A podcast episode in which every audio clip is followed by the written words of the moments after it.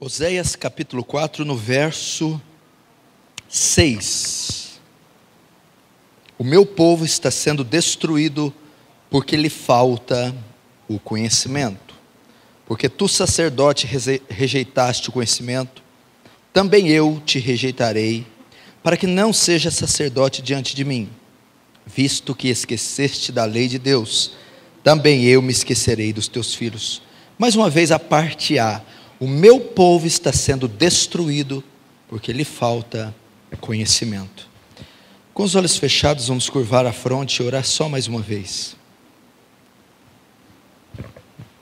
Querido Deus, a Ti pertence a honra, a glória, o poder, a magnificência, a soberania. Tu dominas sobre tudo, Senhor. Eu me dirijo a Ti, Senhor côncio da minha pequenez e da sua grandeza, eu imploro que haja uma demonstração de graça nesse local, gloriosa e abundante. Que o doce Espírito trabalhe em corações. Se for apenas uma palestra seca, fria e vazia, Senhor, isso não trará glória para ti, nem transformará corações. Eu não vou a ti fiado na minha justiça, mas nas suas muitas misericórdias. Ajuda-nos essa noite, Senhor. Faz teu reino avançar. Receba glória para si e nos conforma a imagem do seu filho em o nome de Jesus. Amém. Queridos, mais uma vez quero agradecer, é a primeira vez que eu venho nessa cidade. Não sei como eu consegui essa façanha em 39 anos não ter vindo aqui ainda, mas eu quero vir um dia para passear com toda a família. Pelo que eu tive vendo, é muito bonita realmente. Há vários pontos turísticos. Bom, o texto que eu abri é um texto áureo, é do conhecimento de muitos irmãos aqui. Esse texto de Oséias, que traz uma bombástica e verdadeira declaração. O que que essa declaração traz? Um sábio certa vez disse assim: a ignorância aprisiona, mas o conhecimento liberta. Mal ele sabia que essa frase já era antiga. João 8:32 E conhecereis a verdade e a verdade vos libertará. A mensagem que eu quero trazer essa noite é sobre a ignorância da igreja evangélica, principalmente da brasileira, a qual fazemos parte. Você está vendo crescer a passos largos em todo o Brasil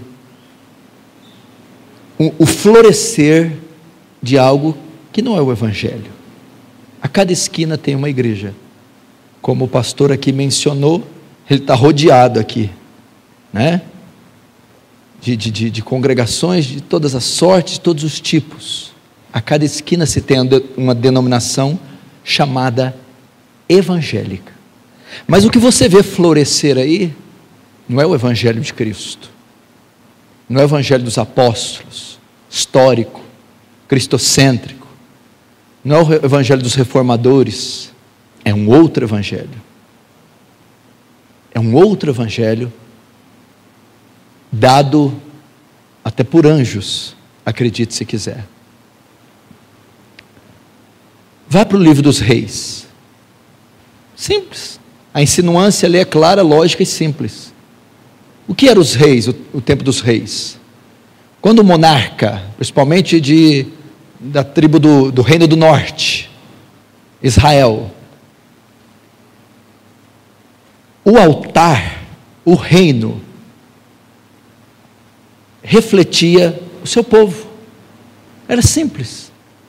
Quando o rei era um rei, segundo o coração de Deus, temente, e erigia um altar para Yahvé, havia chuvas. colheitas, prosperidade, vitória contra os inimigos.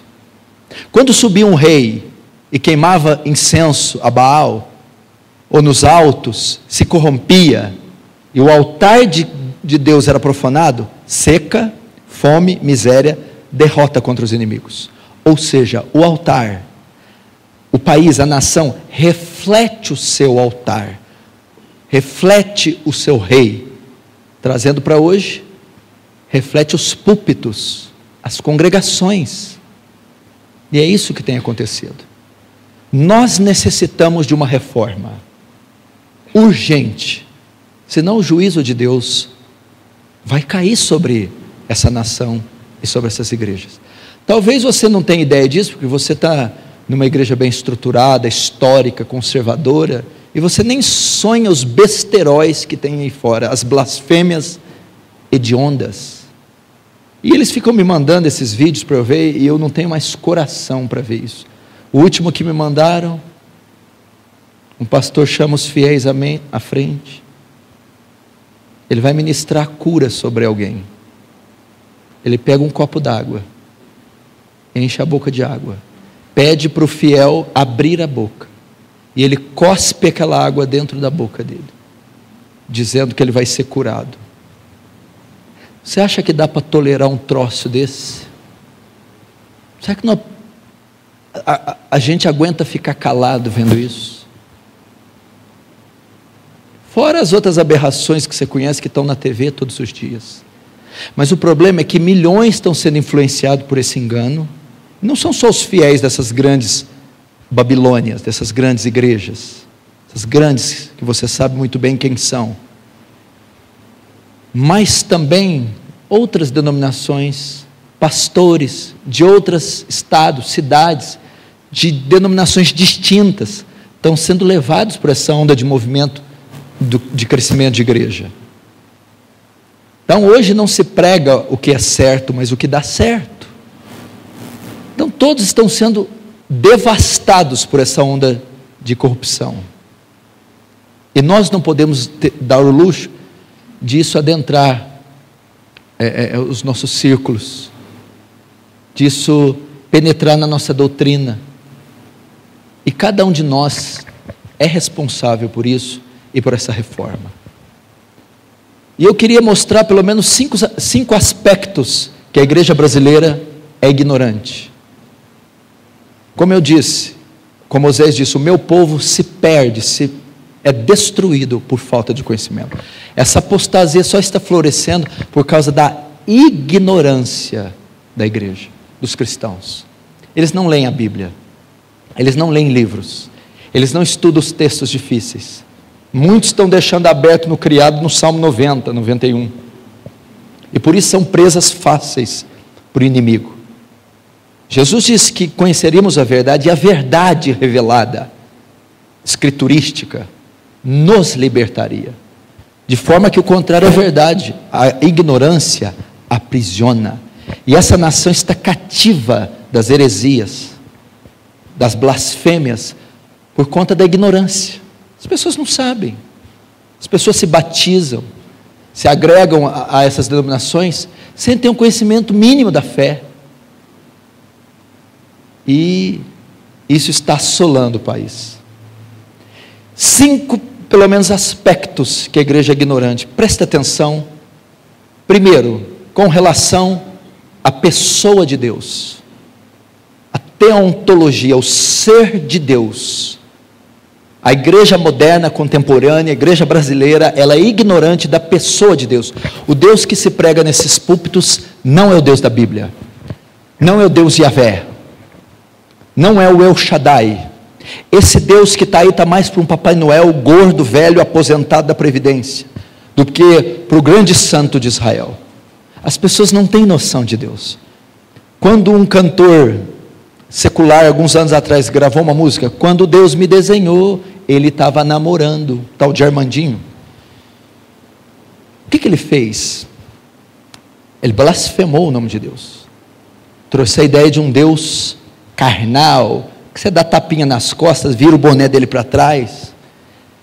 Engraçado que essa é a visão que a igreja brasileira passa de um Deus. um Deus frouxo, um Deus que não consegue resolver problema, um Deus imediatista, um Deus inócuo, inofensivo, um Deus que recebe ordem, bota Deus na parede, exige dele e manda ele ficar calado. Um Deus que só dá. Eu acho que eu entendi porque que a igreja está perdendo a guerra espiritual. Porque os anjos estão ocupados demais assentando tijolo, atender a demanda de tanto de casa, de carro. Está abrindo uma concessionária celeste. Esse é o Deus desse mundo. Um Deus que você exige. Um Deus que não se conhece nenhum atributo, só se conhece um atributo: o amor. E mal compreendido. Domingo, na igreja brasileira, o que ela comete é uma idolatria, porque ela não adora o Deus das Escrituras. Segundo a Reis diz: O meu povo fez para si ídolos. A igreja brasileira fez um Deus com a sua mente, fez o Deus que ela quer, um Deus que atende seus, seus gostos, um Deus palatável, um Deus triunfalista, que só dá vitória, bênção e vitória. E ela pensa que ergue as mãos nos domingos e adora o Santo de Israel, mas ela não adora. Esse não é o Deus das Escrituras. Você sabe o que é os atributos de Deus? 99% das igrejas do Brasil nunca estudaram os atributos de Deus. É uma das doutrinas mais impressionantes. A, a teologia foi chamada a rainha das ciências em um tempo. E dentro da, te, da teologia, o ensino mais lindo era o ensino do ser de Deus. Eu estou fazendo uma série expositiva na, na, em nossa igreja do Evangelho. Depois que eu terminar, eu quero fazer um ano ensinando os atributos. Atributo por atributo, domingo após domingo. O que é atributo? São qualidades que Deus arroga para si, características que Deus arroga para si. Atributos: onipotência, onisciência, onipresença, justiça, santidade. Você já ouviu falar na onipotência de Deus? O que é onipotência? Deus tem todo o poder. O que, significa Deus tem todo o poder, ter todo o poder? Significa que não há nada que Ele não possa falar, fazer. Ele tem todo o poder. Só você, só o ser humano, por exemplo, tem 60 trilhões de células. Cada célula tem uma fita DNA de 1,72m. Só o ser humano. Se você amarrar uma fita DNA na outra, você dá várias voltas ao redor do mundo com os metros de fita. Esse é o Deus Todo-Poderoso. O universo tem mais ou menos 90 bilhões de anos-luz. Significa que se você pegar uma nave espacial de uma ponta do universo até na outra, a velocidade da luz, 360 mil quilômetros por segundo, você vai demorar 90 bilhões de anos para chegar na outra ponta, aproximadamente. A Bíblia diz que Deus mede os céus a palmos, dois palminhos de Deus deram os 90 bilhões. Você sabe quantos litros de água existem no mundo? Eu não tenho ideia, né? Você conhece milhão, né? Existe litros de água. Um milhão, um bilhão, um trilhão, um quatrilhão, um quintilhão, um sextilhão, um septilhão, um octilhão. Um octilhão de litros d'água existe no mundo, aproximadamente. O que isso tem a ver com a onipotência de Deus? Isaías 40 diz que Deus coloca os mares na concha da mão. Quando eu estava estudando isso, eu estava aqui escrevendo na minha mesa e do lado estava o banheiro. Eu abri a torneira e falei: vou ver quantas gotas d'água cabem na minha mão. Uma, duas, três. A minha mão se encheu com 37 gotas d'água significa que o Oceano Atlântico e Índico Pacífico, um octilhão de litros d'água são para Deus como 37 gotas de água. Esse é o Todo-Poderoso de Jacó. É esse que eu quero crer, não é esse falsificado aí fora, não. Ele é onipotente. A Bíblia diz também que ele é onisciente. Vamos pegar a onisciência de Deus aqui. Você já ouviu falar da ameba? É um ser, é um protozoário unicelular, uma coisa que não presta para nada. Só o código genético de uma ameba você preenche mil vezes a enciclopédia britânica. Só o código genético de uma ameba. Dá 4 bilhões de palavras no código genético de uma ameba. Quem calculou isso? O Deus que tudo sabe, o onisciente Deus, o Deus das Escrituras. Você sabia que a Lua tá, tem uma distância de 83 mil quilômetros da Terra? Se essa distância fosse dobrada, haveria três, três marés por dia na terra que cobririam a terra durante o dia, matando toda a vida animal e vegetal. Quem colocou a terra aonde ela está? Quem calculou que lá daria certo? Darwin, o onisciente Deus. Você conhece o movimento de rotação e translação, né? Rotação, o movimento que a terra, a terra faz em volta do próprio eixo, e a rotação, o que ela faz em volta do, do Sol. Se você diminuísse o tempo de rotação um décimo, os dias seriam cem vezes mais longos. Mas por que, que ela roda no, no, na velocidade que ela roda? Quem calculou a distância, a velocidade, de forma harmônica e perfeita, para que convivamos aqui em perfeita harmonia? A onisciência de Deus, o Deus que tudo sabe. Tem mais, a onisciência, aqui está pouco para a onisciência.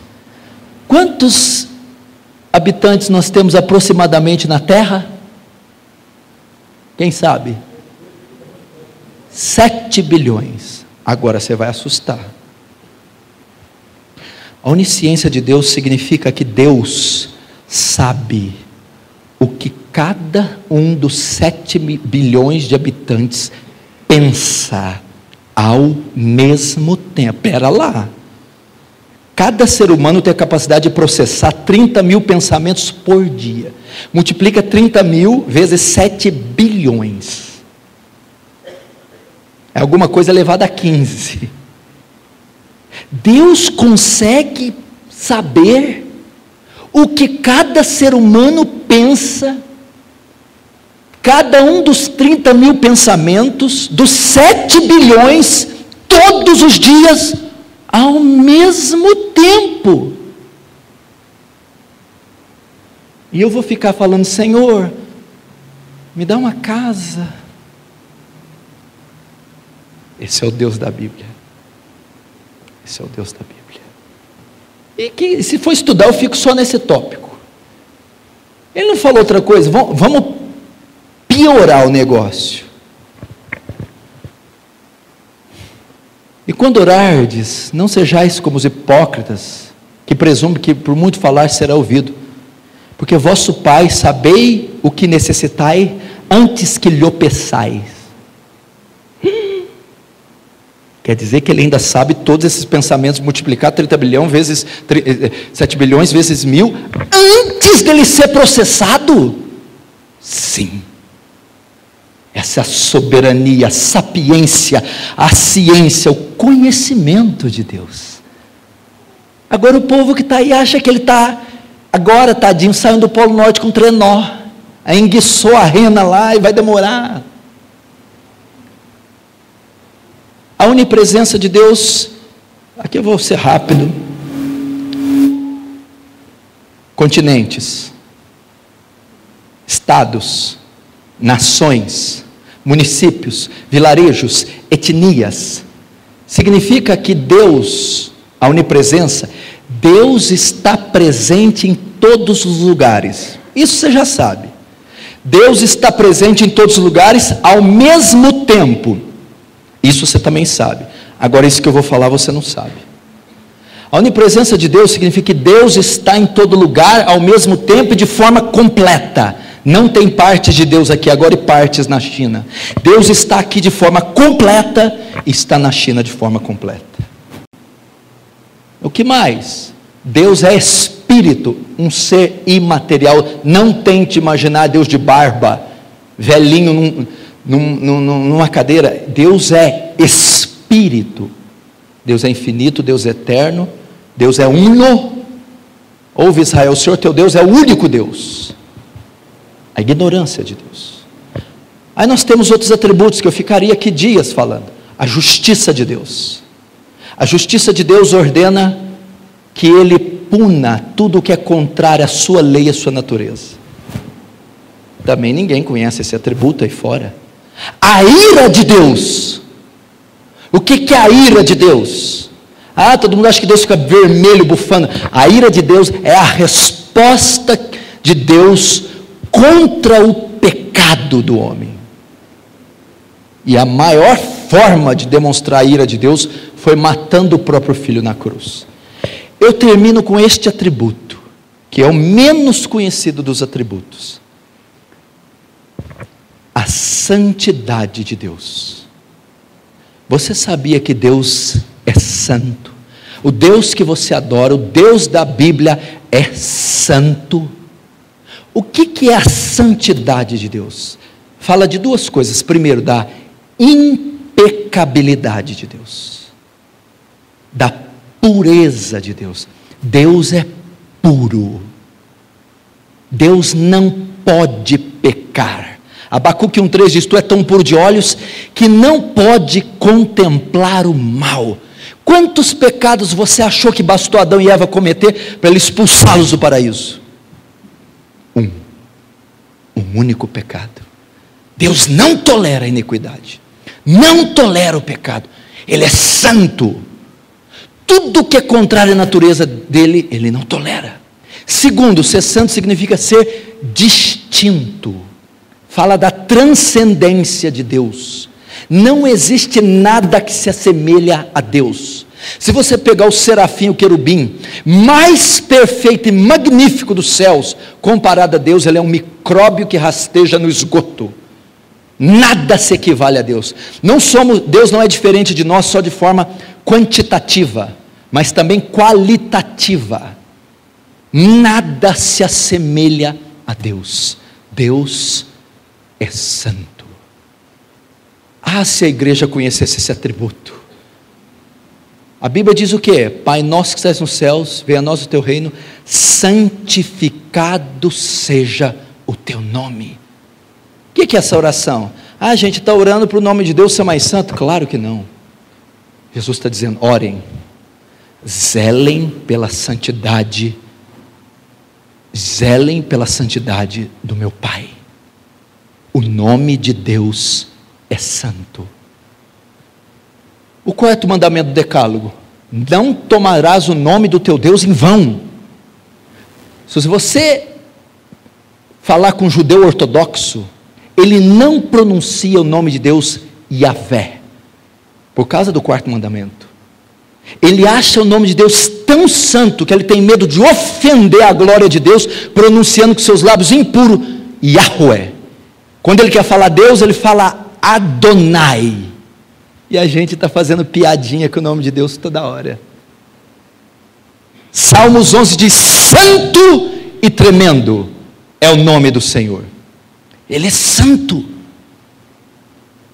Eclesiastes 5 diz assim: Não se precipite com a tua boca de pronunciar palavra diante de Deus, porque Deus está nos céus e tu estás na terra, portanto, sejam poucas as tuas palavras. Isaías 1 diz: Quem vos requereu o só pisardes em meus átrios? Meu irmão, você já parou para pensar nessa visão de Isaías capítulo 6? No ano que morreu o rei Uzias, eu vi o Senhor sentado no alto sublime trono. Ele vê algumas criaturas diferentes lá. Serafins. Ele vê serafins. Com seis asas, com duas voavam, com duas cobriu o rosto, com duas cobriu os pés. Os serafins são as criaturas mais majestosas que existem. Ah, por quê? Dado a proximidade que eles têm da glória e do trono de Deus. Nada chega tão perto como os serafins. Mas você notou, para que eles estejam naquele ambiente, eles cobrem o rosto e cobrem os pés? Por que, que os serafins, criaturas perfeitas, sem pecadas, cobrem o rosto? Porque aquele que está sentado no trono é santo. E ele é tão santo, tão puro. A radiação de santidade que emana daquele lugar é tão grande que aqueles serafins não podem olhar. Então eles cobrem o rosto. Porque se eles verem a glória de Deus, eles são dizimados. Então, de vergonha, eles cobrem o rosto. E por que, que eles cobrem os pés? Lembra quando Moisés tirou a sandália? Aqui é terra santa. Aquele lugar onde está o trono de Deus é tão santo que não pode sequer ser pisado por qualquer criatura. Nadab e Abiú foram brincar com Deus, Deus os matou. E ele falou, Moisés para Arão: Serei santificado entre o meu povo através daqueles que se achegarem a mim. Deus é santo. Toda vez que você orar, lembre-se que você está orando a um Deus santo. Toda vez que você ministrar, lembre-se, você está ministrando a um Deus santo. Toda vez que você abrir a boca, pronunciar o nome dele, tenha em mente, o nome dele é santo. Lembra de usar? Davi todo alegre trazendo a arca de novo do, do, dos filisteus de Querite Jarim. Aí os guias estão ali com a arca, os bois tropeçam, a arca vai cair. Usar, tão bonzinho, foi segurar a arca para ela não cair. Quando ele toca na arca, Deus o mata. Por quê? Porque aquela mão impura não podia tocar na arca. Deus é santo. Talvez Uzá julgou que a mão dele era menos impura que o chão. Deus o matou. Ser santo significa que Deus deve ser reverenciado, temido, adorado. Não é esse Deus que você dá tapinha nas costas, põe na parede.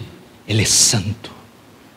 A nação brasileira precisa voltar, a igreja brasileira precisa voltar ao estudo dos atributos de Deus para dar honra a Ele de forma plena. Segundo aspecto que a igreja é ignorante. Primeiro, no conceito do ser de Deus, teontologia. Segundo, com relação ao culto. Meu Deus do céu, o que está acontecendo com os cultos?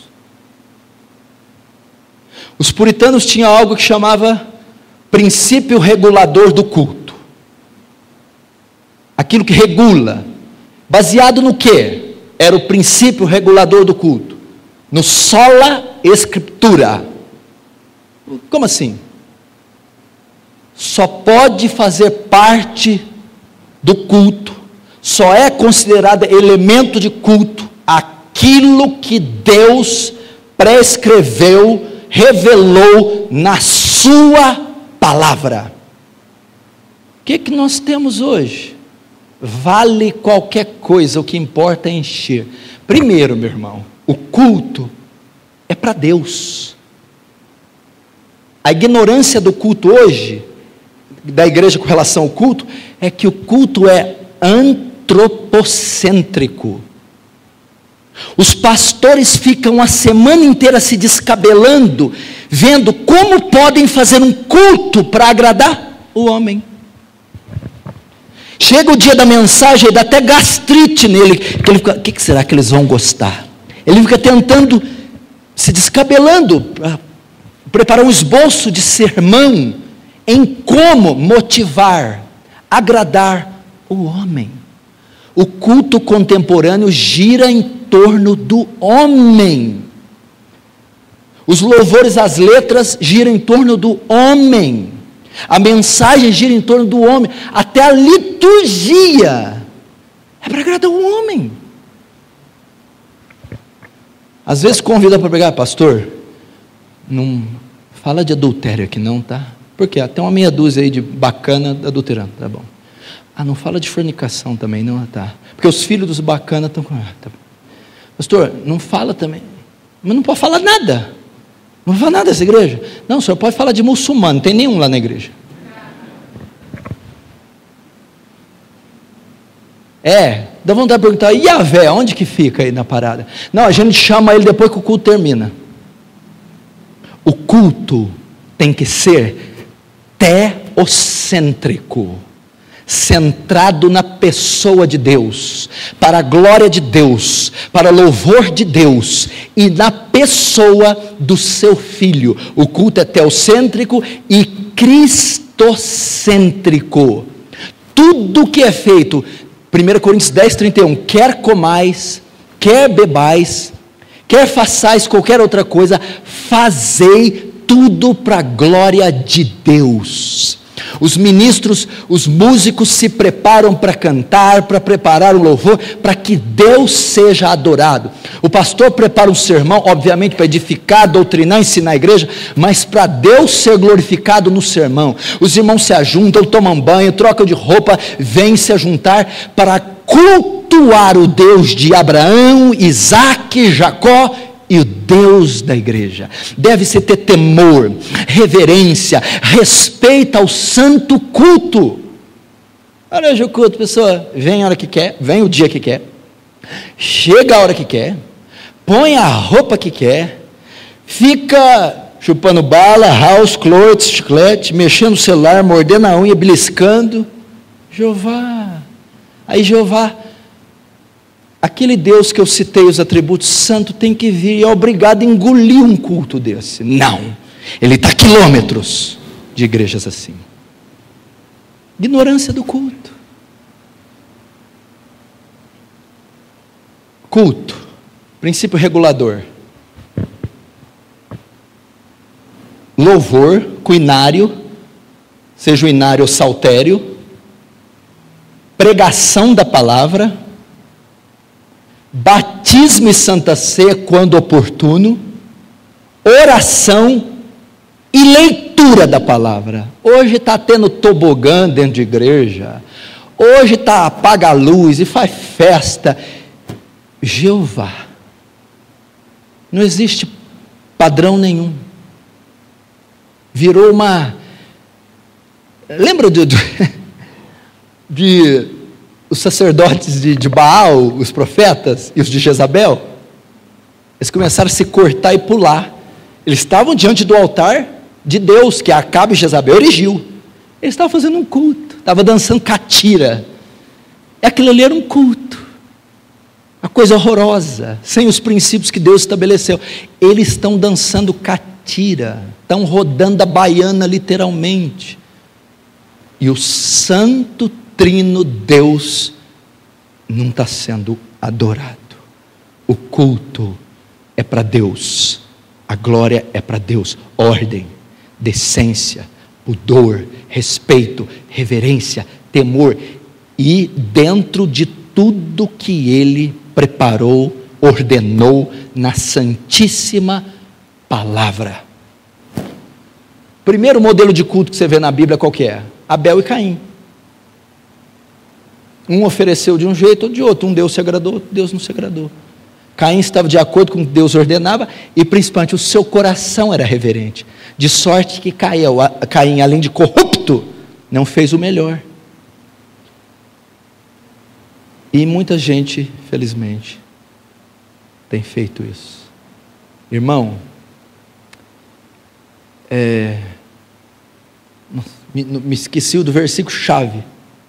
Deus está no seu santo templo. Cale-se diante dele, terra. É assim que nós devemos ir para a igreja, com temor. Temor de um Deus santo, maravilhoso. Lá na nossa igreja, hum, se você for no culto lá, provavelmente jovem não vai gostar. É só coisa antiga, hino antigo, canção antiga, livro antigo, ah, não estamos ficando antiquado, museu. Mas a gente está resgatando aquelas coisas gloriosas que se perderam. Terceiro aspecto. Deixa eu olhar o relógio ali. Até meia-noite, tá bom? Terceiro aspecto. Primeiro, ignorância quanto ao ser de Deus. Coma os atributos de Deus. Você quer saber onde está? 70% no livro de Salmos. Está lá. Pode estudar. O ser de Deus. Está lá. Jó tem bastante coisa. Estuda. Fica ali, vai com uma lupa. Igual aquele diamante. Hum, rapaz, pedra preciosa. Guarda aqui, anota ali. Fica ali dias, meses, se debruça nos atributos. Segundo, ignorância quanto ao culto. Quando amarrar o cadarço do sapato, a mulher estiver pondo lá o escarpão, lembra. God is holiness. Deus é santo. O culto é para Ele, para a glória dEle, para a honra dEle. Então eu vou chegar um pouquinho mais cedo, já ficar em espírito de oração, com temor e reverência, para adorá-lo. Terceiro aspecto. Hum, esse aqui então, papai a ignorância quanto ao louvor e adoração tem sabor de mel. Lá na igreja a gente inventou uma versão, tem sabor de fel. O que está acontecendo com louvor e adoração contemporânea? Os ímpios estão vendo, estão fazendo assim, ah, os ímpios estão de queixo caído.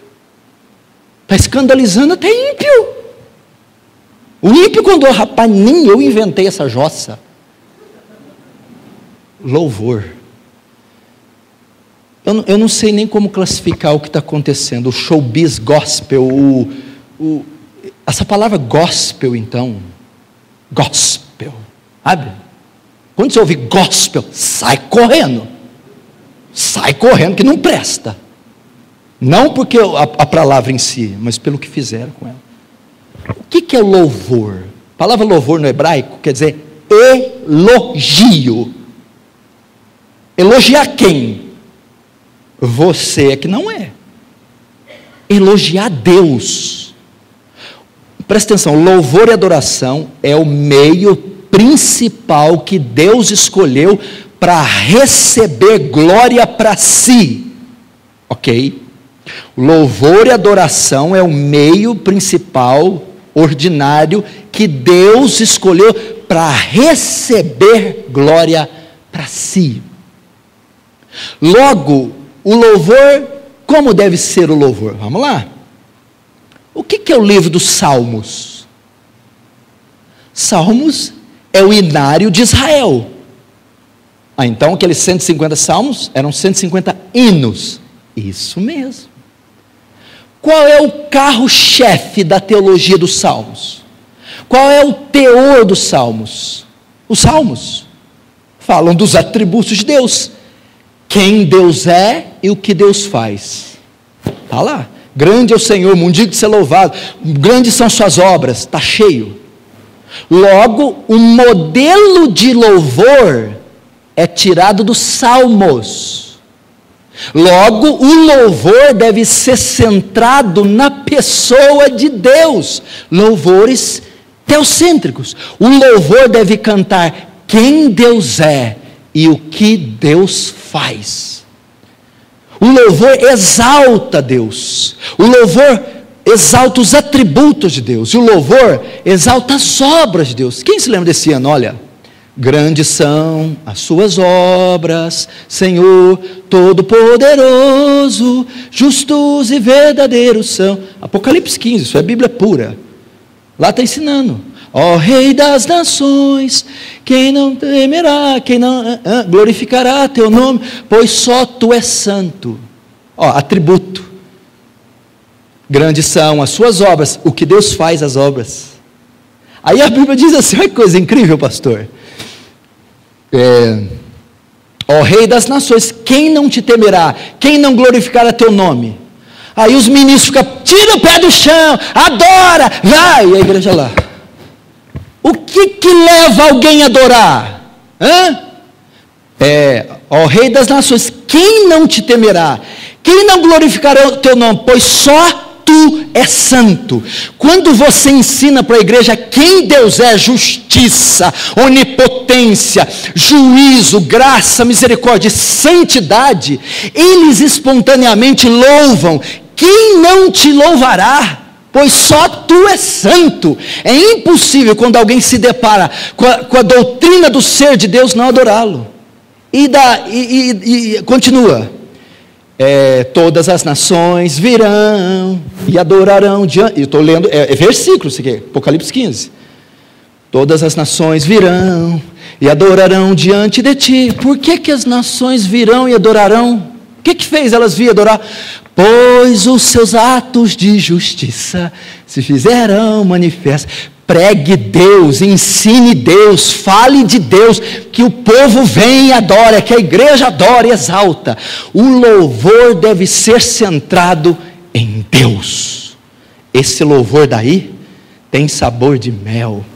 Olha para mim, cada esquisitice, bruxaria, babaquice. A igreja contemporânea, os jovens, os cantores gospels, gospel, não sabem nada do que do louvor, daquilo que as escrituras falam sobre louvor. Nós estamos enganados. São canções antropocêntricas para mim, em mim, eu. Que é isso? O, o louvor deve, deve ser cristocêntrico também. Por quê? Porque as obras de Deus vão convergir na pessoa do seu filho. Pega um hino da harpa de cristã, que é da Assembleia de Deus. A Assembleia de Deus trocou, né? É só cantora, missionária, fulana, frustreca. Ai, Jeová. E você não entende nada. Ah, Agora pega o ano, o, o, o hino. Ó oh, quão cego andei e perdido vaguei, longe, longe do meu Salvador. Está falando de depravação total, está falando de rebeldia, mas do céu ele desceu, opa, encarnação de Jesus, e o seu sangue verteu, expiação. Uma frase deste único hino já bate 90% do louvor. Hã? Foi na cruz, foi na cruz, que um dia eu vi meus pecados castigados em Jesus, teologia pura. Aí tiraram o restinho de teologia que tinha. Não, vamos cantar indo mais não. O louvor tem que ser centrado em Deus, em Cristo. Segundo, terceiro. O que, que eu tenho que cantar, pastor? A letra. Cante as Escrituras. Salmo 119, verso 154. Seja os seus decretos, seja a sua lei, seja a sua palavra o tema dos meus cânticos. Qual que é o tema do louvor? Canta a palavra. Canta a palavra. Nós tiramos um hino lá que chama Romanos 5. Justificados, pois, pela fé, nós temos paz para com Deus por meio de nosso Senhor Jesus Cristo. Cantou versículo, versículo. As escrituras devem ser. E as pessoas estão cantando o que elas querem, o que elas pensam, o que elas acham. Este louvor moderno é anátema. Anátema. Que mais que eu falo? Colossenses 4,16. E habite ricamente em vós a palavra de Deus, falando uns aos outros com hinos, cânticos, hinos, salmos e cânticos espirituais. O que, que Paulo está ordenando que presta atenção? A igreja de Colosso estava sendo assediada, por uma doutrina nociva da época, gnosticismo. A palavra gnosis, do verbo gnosco, conhecer, conhecimento. O gnosticismo negava a divindade de Jesus. Sabe o que, que Paulo falou? Habite ricamente vós a palavra e admoestando uns aos outros com hinos, cânticos espirituais. Sabe o que, que Paulo falou? Ensina doutrina para a igreja de Colossos através do louvor. É aqui, né? Do louvor. Coisa linda, né? Por quê, Paulo?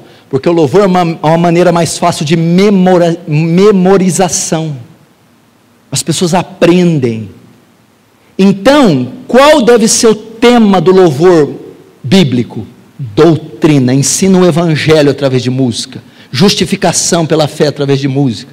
ensina atributos de Deus através de música. Você está doutrinando a igreja através da música. Agora, como é que você vai doutrinar alguém que tem sabor de mel?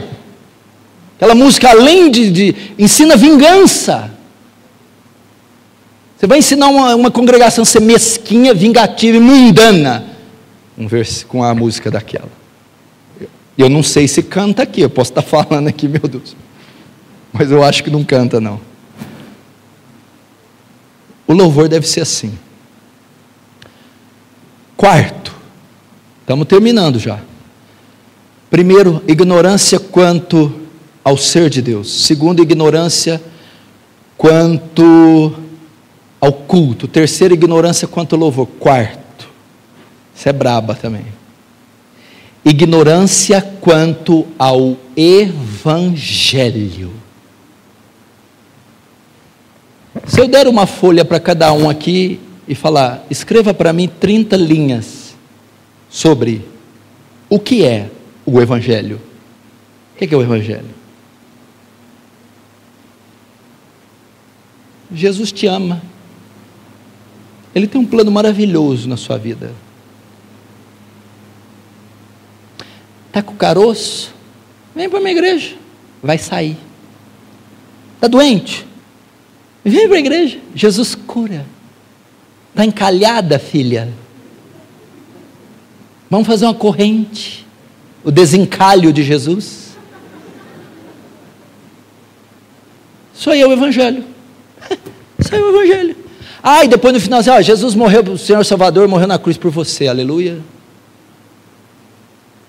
Estão substituindo a maior mensagem de todos os tempos, a maior mensagem das Escrituras, por uma falsificação barata e grotesca, que atrai bodes e não ovelhas, que faz joio e não trigo.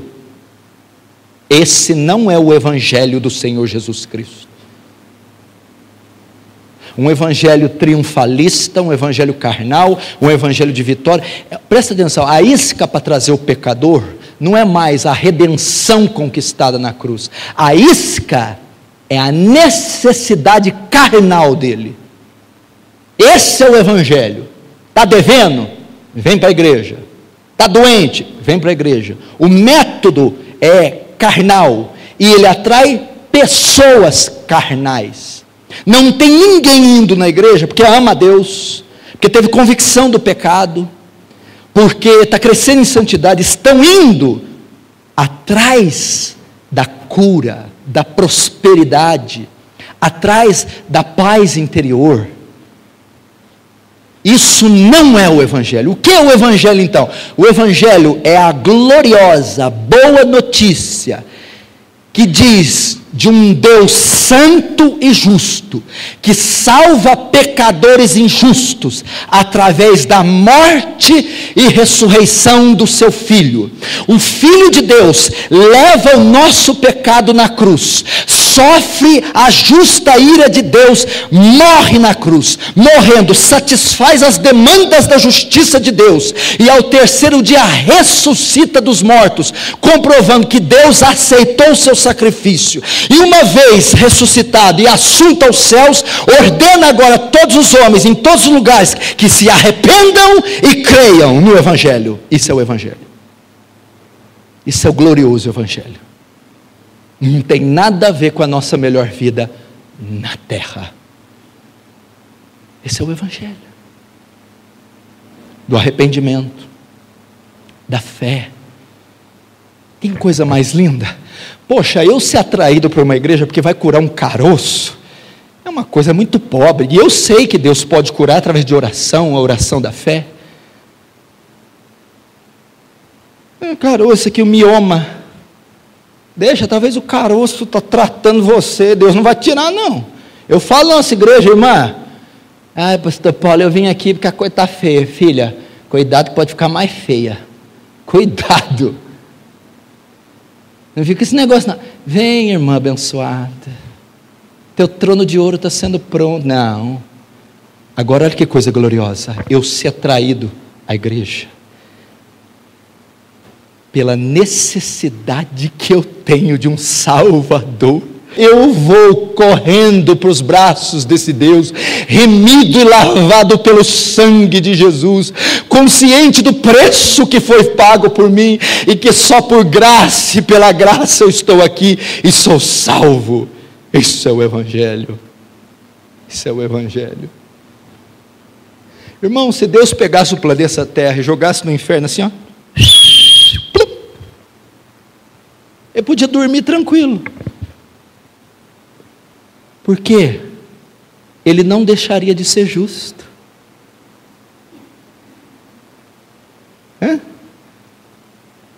Agora, por causa do seu amor, da sua soberania, ele salva, ele elege.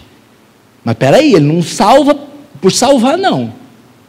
Porque se o assassino da tua família, serial killer, isso não vai acontecer, misericórdia. Vai lá e mata a tua família. E confessa, fui eu. No julgamento dele, o juiz, eu sou bom, amoroso, pode sair. Esse juiz é justo? Não vale nada, é injusto. Deus também não pode abrir o inferno e soltar pecadores. Ele seria injusto. Como Deus justifica um pecador? Salva, perdoa, sem deixar de ser justo? A resposta está no seu filho. O filho, quando leva o nosso pecado, Deus lança a ira dele, satisfaz as exigências da lei, da sua justiça, matando o próprio filho. Assim ele pode nos justificar, ser justo e justificador. É o glorioso Evangelho. É o poderoso Evangelho. Agora liga lá naquela TV, aquele que fala baixinho assim, vem cá, conta a benção. Isso, palmas para Jesus. Não tem evangelho. Último, e eu termino. Essa eu estou pegando pesado na nossa igreja. Ignorância com relação à família. Meu Deus do céu, presta atenção no que eu vou te falar aqui. Deixa eu ver aqui se eu trouxe alguns dados aqui. Rapidinho, não fique bravo comigo se eu passar da hora, não. Quando eu passo é coisa de 50 minutos, é bobagem.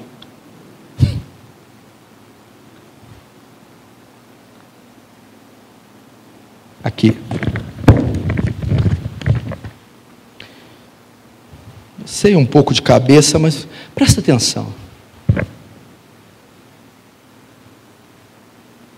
Vamos ver por onde eu começo.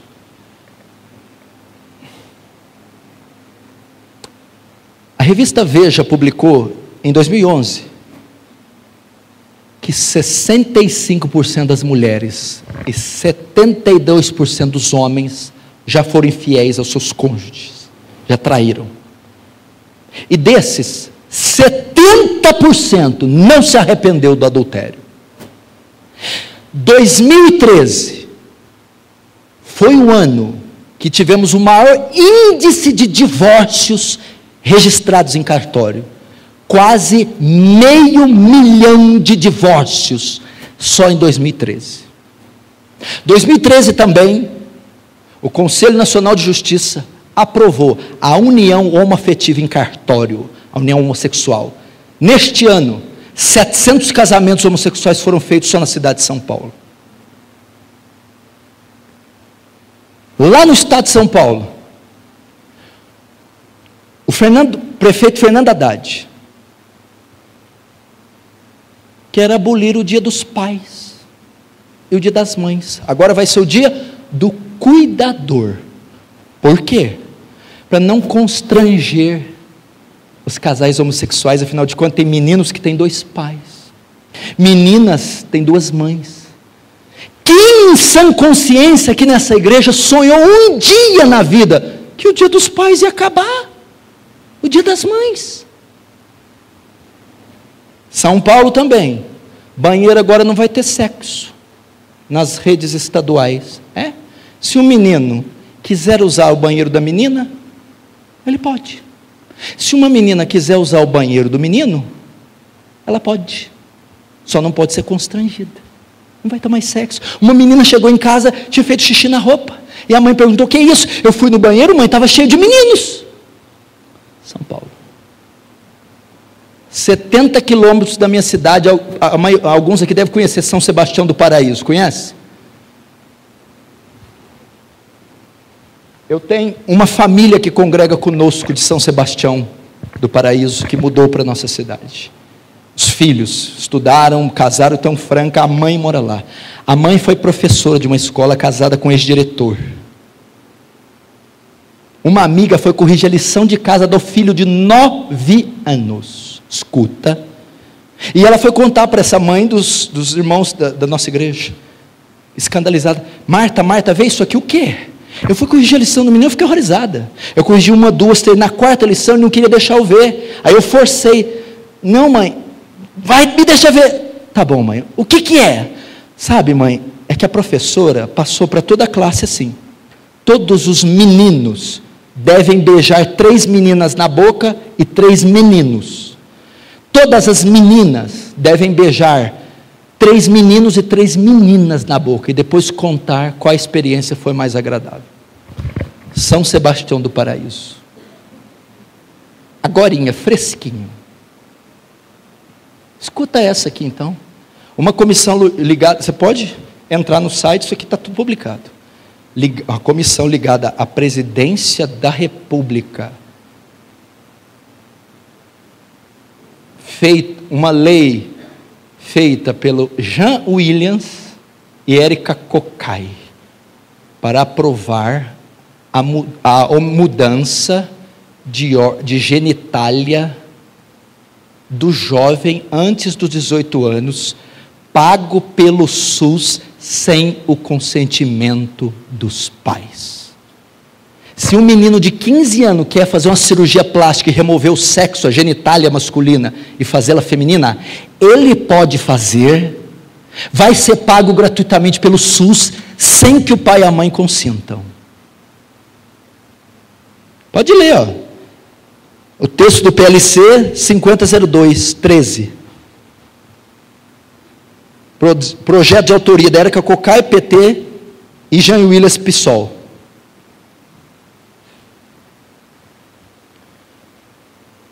Parlamento alemão. Tinha um parlamentar alemão que estava pleiteando a descriminalização da pedofilia. Quer dizer que se um homem de 40 anos fizer sexo com uma criança, ele não pode ser preso. Novela Babilônia, o primeiro capítulo, Fernanda Montenegro, de 85 anos, Natália Timberg, de 85 anos, dá um beijo na boca. E vai ver a entrevista que elas deram. Falou, foi um beijo casto. Fernanda Montenegro soltou essa. Foi um beijo casto. E tem tantas outras notícias. O que, que o senhor está querendo dizer com isso? Presta atenção. Você está vendo viés, você está vendo mídia, ó, a cultura, a teledramaturgia, a indústria cinematográfica, artes cênicas, literatura. Então, todas com esse viés aqui: imoral, ateu, anti-Deus, anti-família. Você percebe que tudo tem o mesmo princípio. E você nota que tem uma mente por trás disso. É Satanás que está por trás disso. E ele tem um propósito.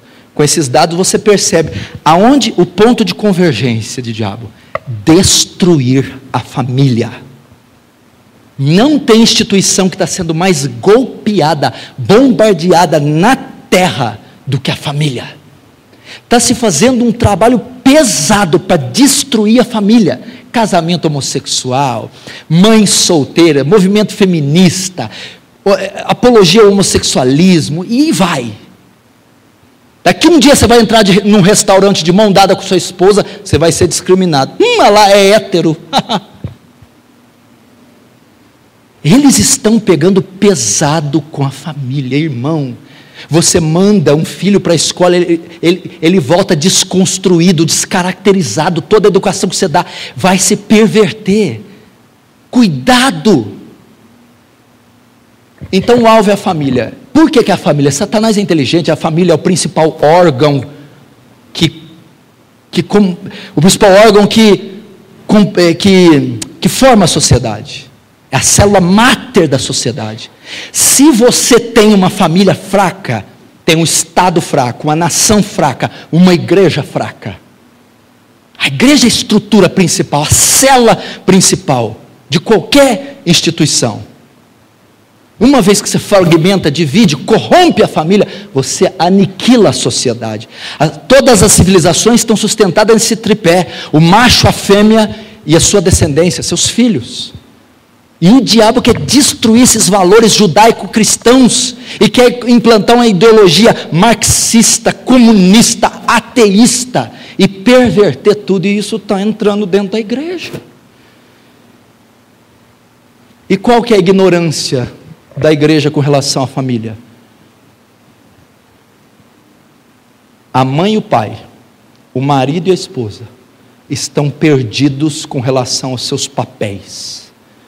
A família está indo à bancarrota, está de pernas por ar.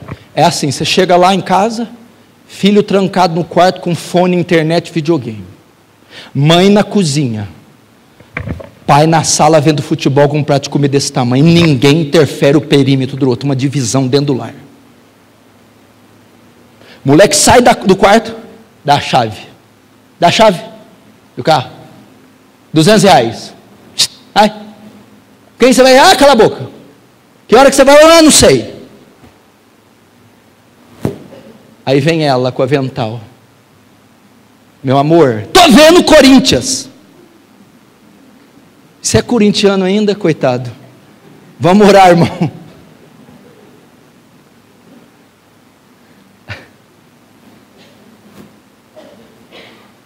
A inversão dos papéis. A omissão do pai e da mãe. A omissão do pai e da mãe. Meu irmão, o principal agente socializador da criança é o pai e a mãe. Ensina a criança o caminho que ela deve andar, que ela deve seguir, e mesmo quando crescer, não se esquecerá. Está havendo uma omissão é, na, na, na formação da família. Papéis invertidos, a mãe lidera, a mãe educa, a mãe provê, a mãe protege. O pai, não sei o que, que ele faz. Daqui um dia você vai chegar em casa, o pai que está de avental e lenço na cabeça, e a mulher chegando, falando grosso, e aí, está pronta a comida? Aí o menino cresce num lar desse, ele vai crescer completamente com os valores pervertidos. E eu vou dizer e encerrar com isso. Se a família é a principal peça da sociedade, a principal peça da família é o homem. A família está indo à bancarrota, a igreja está indo, o Estado está indo, a nação está indo, sabe por quê? Falta de liderança masculina. Tem algum homem aqui? Diz amém. Tem certeza mesmo? Confere aí, vem. Dá uma cheirada aí. Porque essa classe está em extinção, viu, meu filho? Tá, daqui um dia, tá, tá igual a ararinha azul daqui um dia. Tá acabando, não tem homem. O que, que você vê hoje? Menino andando de mountain bike, a cueca de fora escrito pitbull. Tu deixa um cara desse sair com a tua filha? Lá na igreja eu já falei, é que eu tenho. Meu filho é, é, homem, né? Se fosse menina, vai ter que fazer um estágio comigo, o namorado. Namora comigo um ano primeiro. Se passar. O pai, está faltando liderança masculina, homem, viril, macho. Eu não estou falando machista, truculento, grosso. Estou falando do viril, macho, líder, governante, aquele que senta na cabeceira da, da, da, da, mesa e os filhos do lado e a esposa lhe bença, pai, Deus te abençoe. Hum. Meu pai, quando era pequeno, a gente saía para brincar na rua, ele olhava a gente, baixava até a pressão.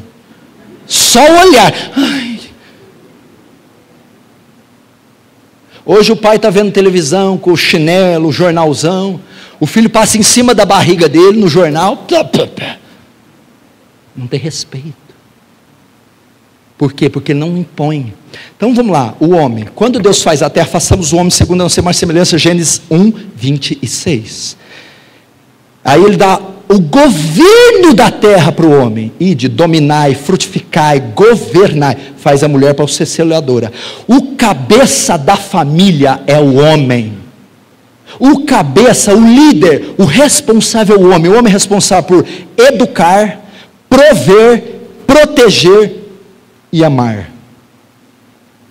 É o homem que discipula a esposa. É o homem que discipula os filhos. É o homem que governa. Eu vou te dar um exemplo claro. Gênesis é o livro que fala da criação. Capítulo 1, 2, coisa linda. Cria o céu, a lua, as estrelas, o sol, os luminares, o, o, o, o mar, o dia e a noite. Sexto dia, Deus cria o homem. Da costela tira a mulher. Coisa linda, o jardim do Éden. Dá para imaginar a beleza do jardim do Éden? A perfeição, Adão, Eva. Lindo. No capítulo 3 aparece um personagem estranho lá. A serpente entra no jardim, rasteja. E quem ela pica? Eva. Responde aqui para mim: onde estava Adão? A serpente está entrando na tua casa, picando teus filhos, seduzindo tua esposa, através de internet, WhatsApp, Facebook, más companhias, bebida, drogas, álcool, e você não está lá. Você vai perder seus filhos para essa sociedade corrupta. Você vai perder sua esposa porque Satanás vai lançar ela na mão de outro se você não guardar o teu lar. Lembra de Davi? Não tem figura quase como ele no Antigo Testamento. Davi, líder militar, chefe de estado, monarca, escritor, poeta, guerreiro, fenômeno, uma sumidade, como pai, um horror. Como marido, um horror. Nem o sucesso compensa o fracasso da família. Olha o que, que teve na casa de Davi: incesto, estupro. Aminon estuprou Tamar. Assassinato: Absalão mata Aminon. Absalão tenta um golpe de estado com o pai, tenta tirar o trono do pai. Absalão é morto por Joabe. Adonias morto por Salomão. Olha a bagunça. Os primeiros discipuladores dos filhos não é escola dominical, não é presbítero, não é pastor, não é missionário, são os pais. O pai. É o pai. Esposa agora. Maridos, amai vossas mulheres quando, como Cristo amou, Efésios 5, e se entregou por ela, sendo ele salvador do corpo, para, para lavá-la pela, para lavá-la pela palavra, purificando ela, ataviando como noiva formosa, etc. Cristo é quem deixa a noiva formosa, lapida, ensina discipula. Maridos, vocês são responsáveis por adornar vossas esposas, ensinar doutrina, interceder por elas, amá-las incondicionalmente, formar o caráter delas. Não é o presbítero, o pastor, nem a escola dominical. Há uma ignorância, porque o homem tem que ser o provedor, o protetor, o homem tem que ser o educador da mulher e dos filhos. Ele é o líder, ele é o governante. Ah, pastor, eu não sei. Esdras 7,10. E aplicou seu coração em buscar a lei do Senhor e a cumprir e a ensinar. Esdras não sabia nada. Ele aprendeu, depois cumpriu, depois ensinou. Aprenda. Dê o seu exemplo, cumpra e depois ensine. Amém? Essa é a mensagem para essa noite. O meu povo se perde por falta de conhecimento mas não vamos nos perder. E conhecereis a verdade, e a verdade vos libertará. Busque a verdade, leia as Escrituras, frequente as escolas bíblicas, peça aconselhamento pastorais, compre boa literatura. Assim você será, você será um cristão melhor, mais saudável, mais bíblico. Assim você honrará o seu Deus, de forma bíblica. Assim, Deus Todo-Poderoso receberá glória para Ele. Amém? Vamos ficar de pé, eu vou fazer uma oração. E o pastor querido encerra aqui.